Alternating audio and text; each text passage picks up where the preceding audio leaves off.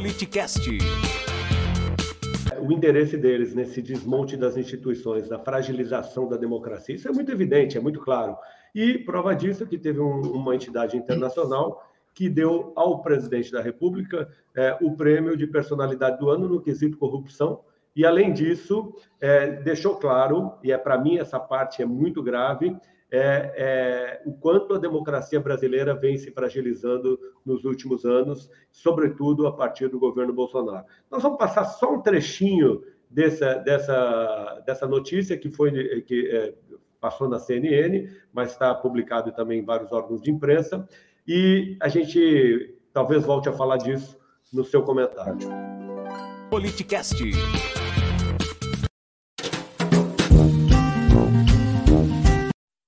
Presidente Jair Bolsonaro foi nomeado por um consórcio internacional de jornalistas como a personalidade do ano nos quesitos corrupção e crime organizado. O Chico Prado traz para gente os detalhes dessa premiação. Chico Prado, vem para cá.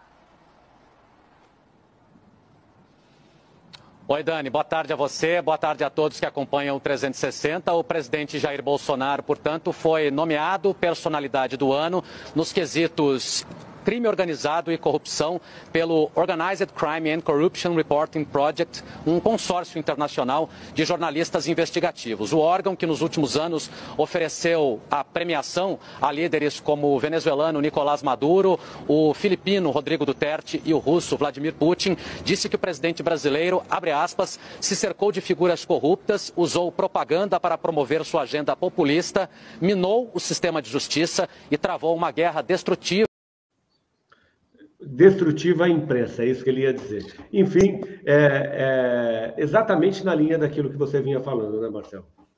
Pois é, a gente ficava muito feliz quando o Brasil recebia determinadas premiações que diziam respeito ao controle da economia, que diziam respeito à geração de emprego, que diziam respeito ao combate à fome, como que não foi bom para o Brasil quando a ONU anuncia, né, a, a, o órgão que monitora a situação da fome e pobreza extrema no mundo, anuncia que o Brasil tinha superado os índices de, pobreza, de, de fome e pobreza extrema, que a gente tinha superado o mapa da fome. Né? Aquilo foi muito bom para o brasileiro. O brasileiro, o brasileiro ouvia essas notícias e tinha certeza que as coisas estavam acontecendo, estavam andando, que não estava tudo bem resolvido, que tinha problemas, que tinha dificuldades, mas o básico era algo garantido, ou pelo menos havia um esforço para garantir Hoje, as notícias são sempre essas. É o país que mais desmata, é o país que mais autoriza a, a, o genocídio do povo indígena, os Yanomami sem, sem é, atendimento médico, morrendo de malária e morrendo desnutridos, as crianças Yanomamis,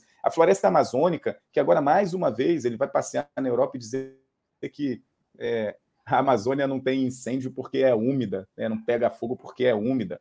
E o Brasil. Sem, tá, sem contar sendo... o, vexame na condução da, da política de combate à pandemia também, que o Brasil. Claro, né, é. Também foi notícia o fechou, internacional. o mundo fechou as portas para o Brasil, né? O mundo fechou as portas para o Brasil com a pandemia, aliás, por causa do aliás, desastre aliás, por, por onde ele passa, parece que é sinônimo de, de confusão, né? Você acompanha ao vivo pelo YouTube ou pelo Twitch. Siga nosso Instagram e saiba na frente quem irá participar da conversa. Arroba politicast_br.